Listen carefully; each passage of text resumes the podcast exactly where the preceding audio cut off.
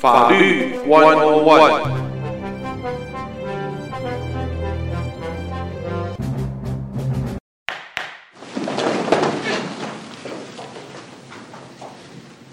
听众朋友们，大家好，欢迎收听德州中文台，我是胡美健。在今天，这是我们二零二四年一月四号星期四第一次的法律 One O One。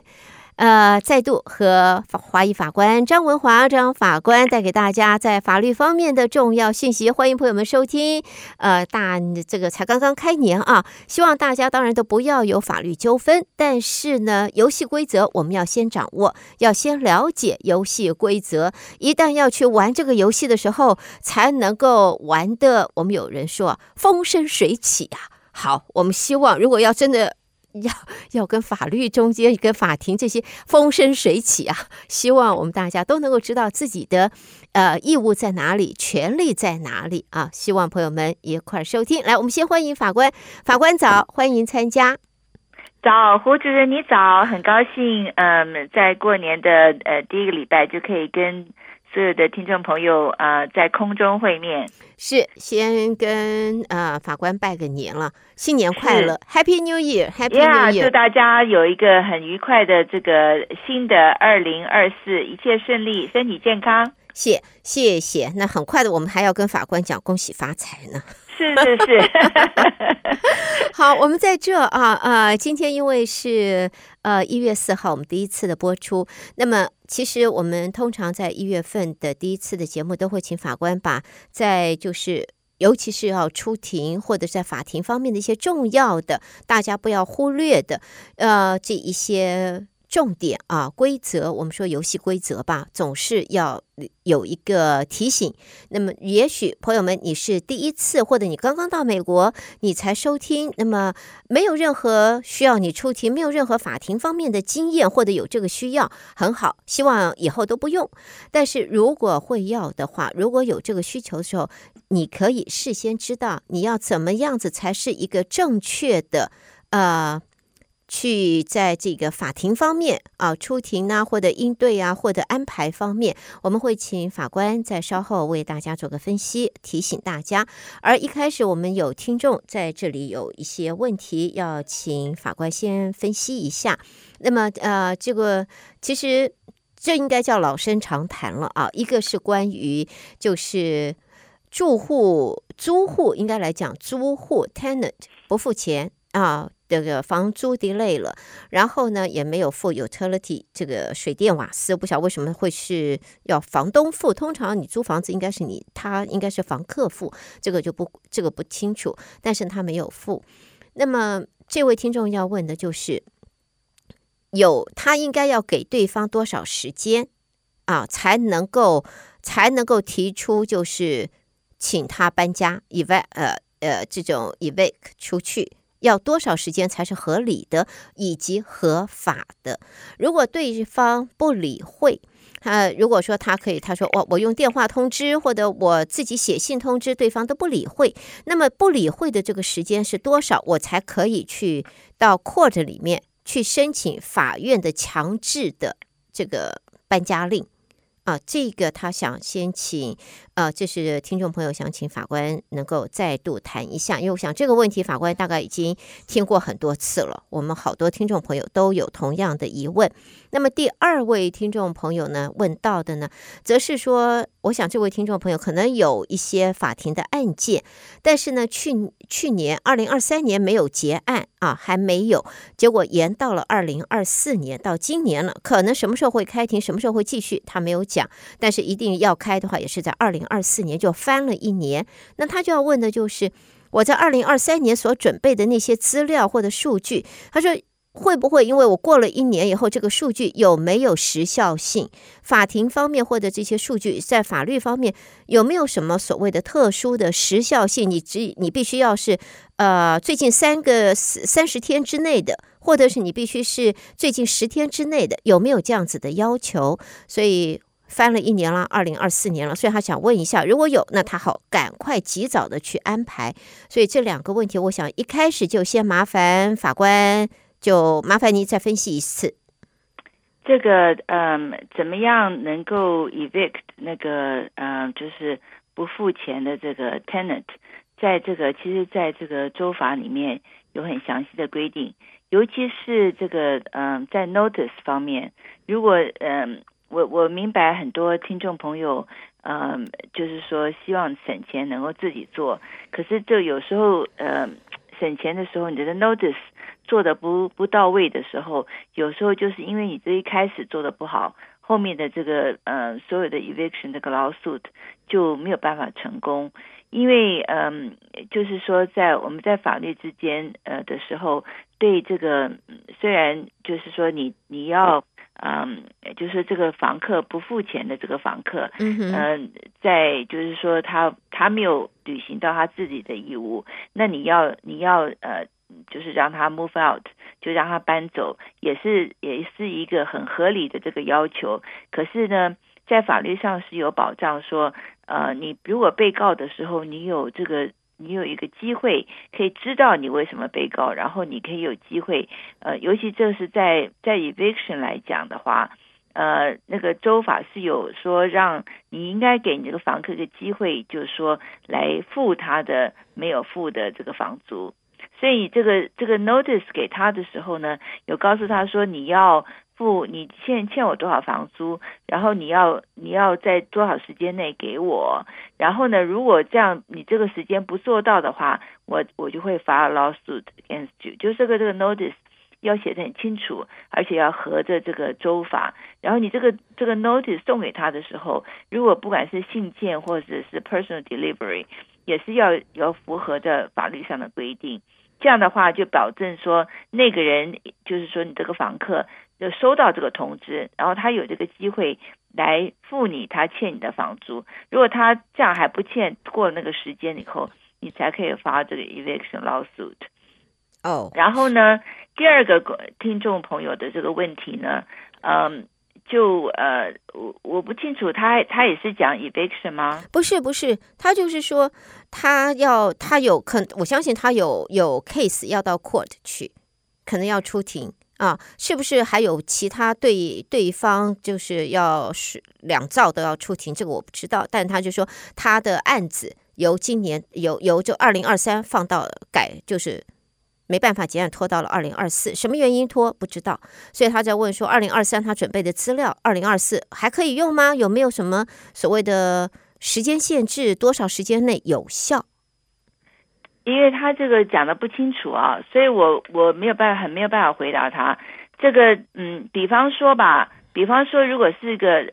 我，如果说这个这位听众朋友有。有律师的话，律师会告诉他说需不需要新的证据，他也可以跟律师来来联络一下，说需不需要再来提供任何新的证据。比方说吧，我我我就讲讲，比方说是个车祸好了啊，这个车祸的话，那么车祸发生的时间，呃，那个时间发生的事情应该没有新的证据啊。呃，如果发，尤其发生这么久了，除非是你的，嗯，你的在你的 damage 方面，就是说，比方说你，呃，因为因为车祸之后，你呃，你有一些受伤啊，然后你比方说有 soft tissue 的受伤，多多去看了医生，或者是呃，在这个因为车祸发生的这个受伤，那个你的那呃医药费增加了，有一些新的证据。这个是方面是可能需要的，可是，在车祸当时发生的事情，应该没有新的证据，证据应该都已经送给这个，就送给这个法院了。嗯，所以这一方面的话，就是所以完全看是什么样的什么样的案子，他的呃嗯，就是说呃有没有这个需求，呃需要新的证据，或者是呃这个新的证据对这个案子有没有用处？嗯，所以呢，嗯、呃。完全是看是什么样的案子，他这个听众朋友讲的不清楚啊，所以很难给他一个答复。OK，好，所以这个那这位朋友就要麻烦，如果你有自己聘请的律师，有这个法律方面的专家的话，那这呃，请你直接和他讨论，我相信对方会提供你所有你需要的答案。好，那么接下来我们又要再请法官来谈一下，就是哎，这个。出庭，我们这个程序还有要注意的事情，我想这是啊，我们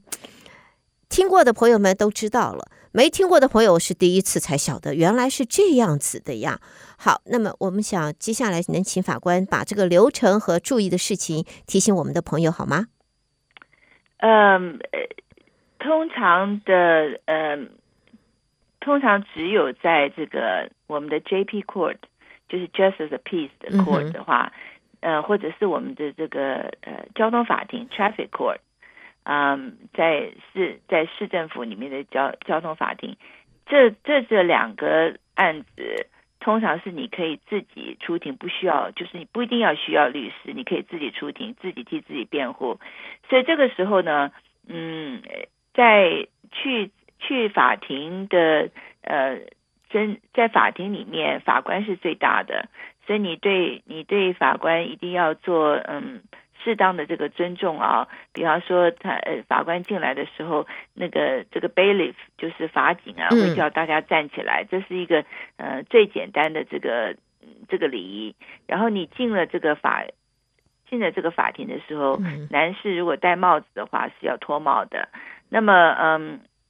嗯，其他的衣着呢，应该是整洁为主，整洁大方嗯为主，就是说也不用。呃，也不用穿的像去穿参加晚晚宴一样的豪华，主要就是简洁，就像去上班一样。你就是想去上班的时候，你怎么样穿的比较得得体的话，就是那样穿着就就很合适了。嗯，好，所以就是奇装异服不要，然后呃，这个这个我们说太 fashion 的也不要。不是不要走在流行的尖端。现在的现在的法院，呃，现在法院已经很开明、很进步了。嗯，以前那个，嗯，就是在我刚开始，呃呃，就是做律师的时候，那时候去上法庭，像我们女生，如果是嗯、呃，就是我们出庭的时候，我们律师出庭的时候，呃，女女律师如果穿裙子的话，是一定要穿这个丝袜的。哦，oh.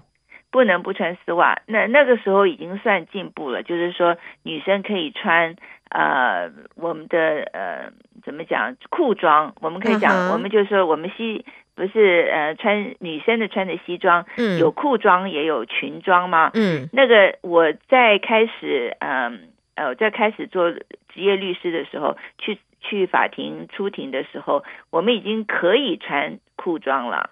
可是，就是说，在我们之前，我不晓得什么时候啊，在我们之前，我想大概嗯十年啊左右，那个女生去出庭，女生律师、女性律师去出庭的时候，不能穿裤装的，只能穿裙装，嗯、而且穿裙装的时候，我们那时候还是这样，穿裙装的时候一定要要穿丝袜。嗯，这个呃可以不穿丝袜的，穿裙装的也是嗯也是最近的事情，就是说，所以。大家可以想到说，去法去法院有这么多规定啊，是一个很庄严的事情。所以呢，穿着方面就是以庄重为主。OK，以庄重为主，就是呃，不要太离谱就是了啦。就是大家不要太过离谱。嗯、所以这个呢，提醒我们的朋友们啊。那么啊、呃，接下来倒是有一个问题啊，要请法官稍微来跟我们的听众分析一下，因为呢。通常我们在出庭的时候，如果我们有聘请律师啊，呃，不是这个交通法庭啊，我们说如果有聘请律师的话，两边在开始，一般来讲，律师会代表我们来陈述，然后然后呢，来这个记录，来告诉我们这个怎么样子回应，或者应该怎么样子做，要注意的地方。我们也会在电视上常常会看到这个。压不下来呀、怎么可以这样子诽谤我？这完全是黑白讲，欧北共。OK，白的说成黑的，黑的说成白的，我哪有这样子做？我没有那个意思，根本不是他讲的这样子。然后我的律师居然一字不吭的坐在旁边，那是不对的。他怎么可以这样子呢？我反驳，气不下了，我就直接在那。我想朋友们都会在电视剧上、电视电影上面都会看到。这种情形会发生吗？可以发生吗？会有什么样的后果？这个，嗯、呃，所以大家要，嗯、呃，记得就是，嗯、呃，不管是电视剧或者是电影，都有这个戏剧效果嘛。所以呢，这种戏剧效果呢，在法庭我想不是没有发生过，因为我在我法庭也发生过。哦，真的？嗯，可是呢，嗯、呃，我觉得是错误的示范。就是说，嗯、呃，因为在法庭的时候，他是有时间让，就就是比方说，嗯、原告跟被告两方都有机会来陈述他们他们那一方面的他他要陈述的事实，所以他讲的事实可能跟你知道的事实不一样。可是呢，在可是你不能让他不讲他要讲的，可是。呃，可是你的律师会在呃 cross exam 的时候来问一些重要的问题，然后呢，呃，来嗯重要的问题来来让大家，如果说陪审团让陪审团或者是或者法官来知道说这个事实其实不是这样子的，那你也有机会呃会被问到问题，就是你的律师也会把你放在这个证人席上。来问你的问题，那个时候就是你要好好发挥的时候了。所以呢，呃，我的意思是说，你不能说因为对方说的不是你知道的事实，就不让对方说。在法庭是两边都可以说的，就是说两边都要把这所有的这个嗯他知道的事实来来陈述出来，然后呢，或者不管是法官或者陪审团来决定谁到底比较真。谁到底讲的，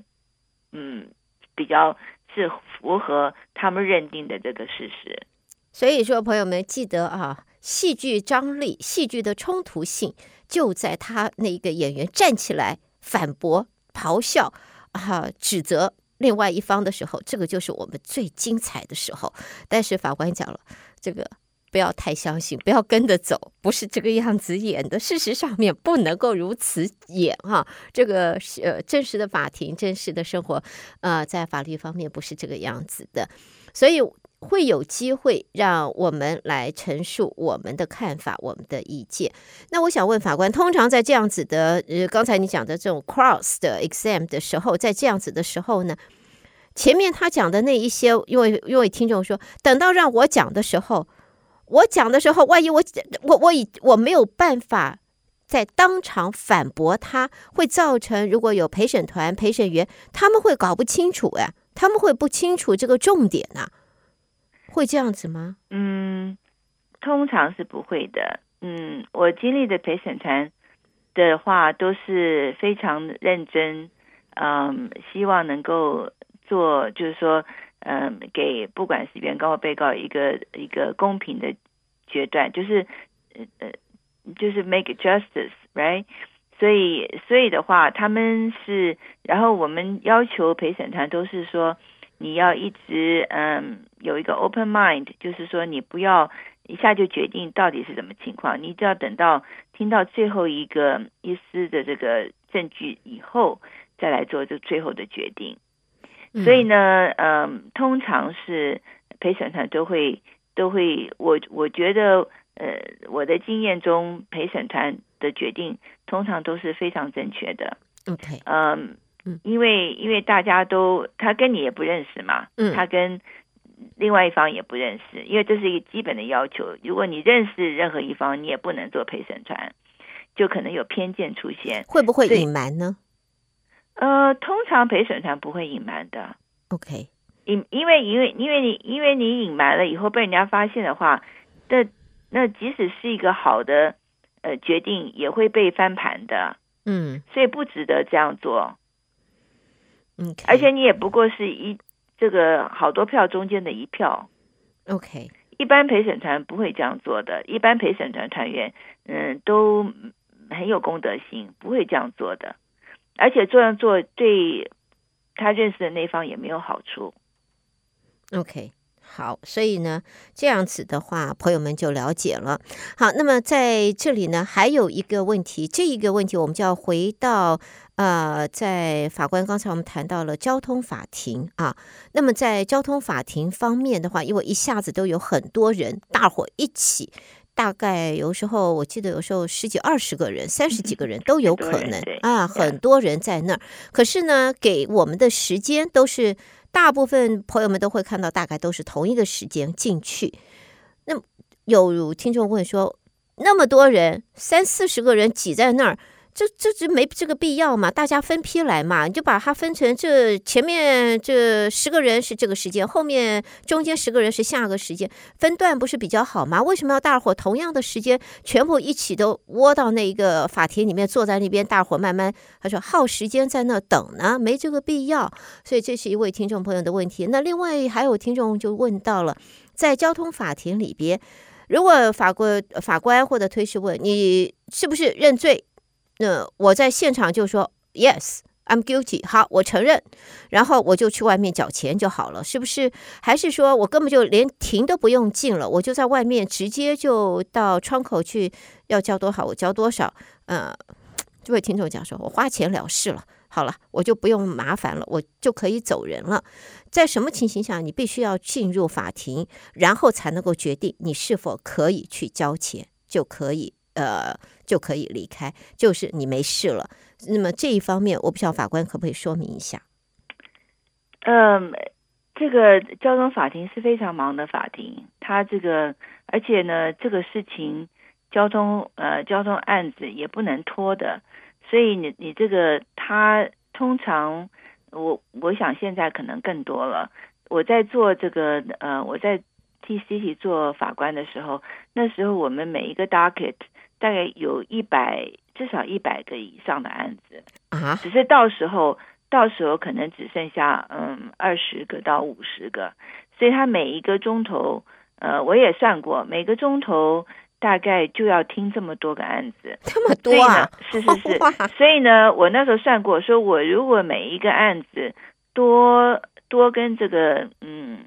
被告谈五秒的话，我这个这个。这个这个这个钟头就做不完，你想看嘛啊？五十五十五十，就算五就比方说五十个好了，嗯，那一个钟头只有六十分钟，对不对？嗯哼。然后你前面还要，因为你你不光是他不是一个个来，你要叫他名字，他来了，嗯、然后讲啊，所以那个时间等于说一个每一个被告只能花一分多一点时间，你多花一点时间，你那个你那个。钟头就做不完，然后他呢就会拖到下面一个钟头，下面一个钟头还有 docket，所以事实上这个是我想，呃，不管是谁，就就连法官本人可能都希望这个每个 docket case 少一点，比较好操，比较好这个嗯比较好做嘛。那么可是事实上你因为你这个案子不能拖的，你越拖就越久，嗯，所以。这是没有办法的事情，除非你就多增加多增加法庭，可多增加法庭的话，又有预算上的问题，所以这是一个连环连环式的呃一个问题啊，所以呃，所以我想我这样讲的话，我这样解释以后，这个听众朋友比较了解。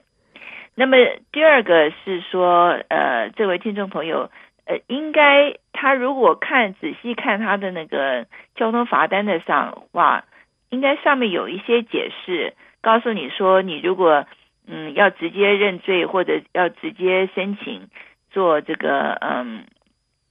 做 defensive driving 的话，好像都有应该有情况可以做的。OK，呃，把它嗯把它寄回去。如果说在这他这个呃他在交通罚单上没有讲的很清楚的话，只是告诉你说哪天出庭的话，你也可以去法庭。你可以在在出庭的日之前就去呃就去这个嗯我们的 municipal court，嗯，不管是去交钱或者去申请嗯 defensive driving course，应该是都可以的。OK，所以他们可能有可能情况就是说，如果你不是光嗯简单的交钱，然后只是要就是说要申请做 defensive driving course 的话，嗯，他可能会把你 sign 到呃就是 sign 到一个呃。Auxiliary court，所以你可能还是要出庭出一下，嗯、呃，可能就跟你原来的时间、嗯、出庭时间不一样，okay, 也可能会，也可能当天就可以被听到，完全看这个他的呃 Auxiliary court 是怎么什么时间的呃是日程的安排，跟你的呃跟你的需求跟这个呃到底是哪个 court，因为每个 court operate 情况不一样。OK，好，所以呢，在这里的话，我们对于在今天啊，我们是二零二四年一月四号，我们第一次的法律 One on One 就是和华裔法官张文华张法官一块儿进行。那么也在节目当中呢，对于法庭的一个程序，还有听众朋友提出来的问题，法官都在节目当中非常详细的回答分析。我们也希望呢，就是当然希望大家，我们这个是。